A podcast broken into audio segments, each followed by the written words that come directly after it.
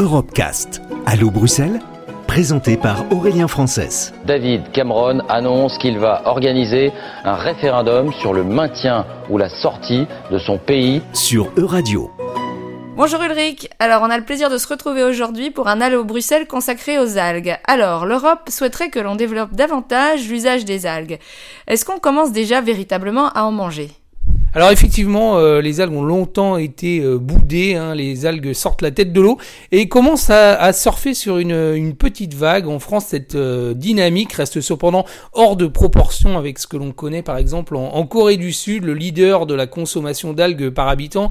On y mange près de 14 kilos d'algues par an devant la, Chine et le Japon. Et il faut dire que c'est une, tradition fort ancienne hein, en Asie du, Sud-Est. On a retrouvé des preuves de, de culture d'algues depuis du 5e siècle là-bas. Alors ça se mange comment les algues? Alors ça se déguste généralement en version euh, séchée. Vous pouvez les, les, saupoudrer sur des salades, des soupes, les intégrer dans la cuisson euh, du poisson, les mettre dans la salière avec des herbes.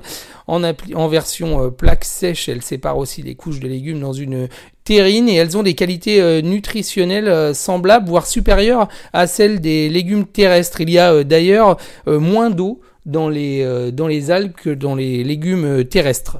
Et est-ce qu'elle pourrait avoir d'autres applications? Alors effectivement, les algues apportent également des services en bioremédiation par l'absorption euh, de nutriments dissous dans l'eau. Et puisqu'il s'agit d'organismes photosynthétiques, les algues peuvent contribuer à la séquestration du, du carbone, aidant ainsi à réduire l'acidification des océans. Est-ce que c'est un potentiel qui n'est pas largement sous-exploité pour l'instant? Alors selon un rapport économique annuel euh, qui a été euh, rédigé en, 2018 euh, par la Commission européenne, le secteur de la des algues en fait en Union européenne emploie actuellement 14 000 personnes et, dégage un chiffre d'affaires d'1,70 milliard d'euros. Mais on pourrait effectivement aller d'après eux, d'après ce rapport, bien plus loin, notamment en développant les applications dans le domaine des aliments, des aliments aussi pour pour animaux, des fertilisants et des produits d'origine euh, biologique, contribuant ainsi au, succès de l'économie euh, maritime euh, européenne. Et est-ce que l'Union met des moyens en particulier pour encourager ce secteur?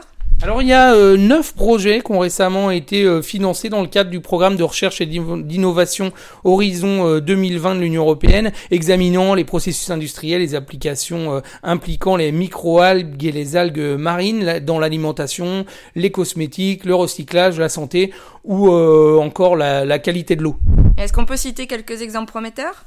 Ah oui, effectivement. Alors il y en a plusieurs. Je vous en ai sélectionné euh, quelques-uns. Il y a euh, l'entreprise Brevel qui a mis au point un, un photo bioréacteur innovant axé sur l'énergie euh, solaire pour la production chimique durable à partir de, de microalgues. Il y a une autre entreprise qui s'appelle Intercom qui a optimisé la photosynthèse afin de stimuler la production de produits précieux à partir de la biomasse des algues. Et il y a une autre initiative qui s'appelle Salga qui a étudié en parallèle la faisabilité euh, technique et économique de l'utilisation d'algues dans le traitement euh, des eaux usées. Ça, c'est particulièrement euh, prometteur et intéressant. Merci beaucoup. À bientôt pour un nouveau Allo Bruxelles. À bientôt. Retrouvez l'intégralité des Europecast sur euradio.fr.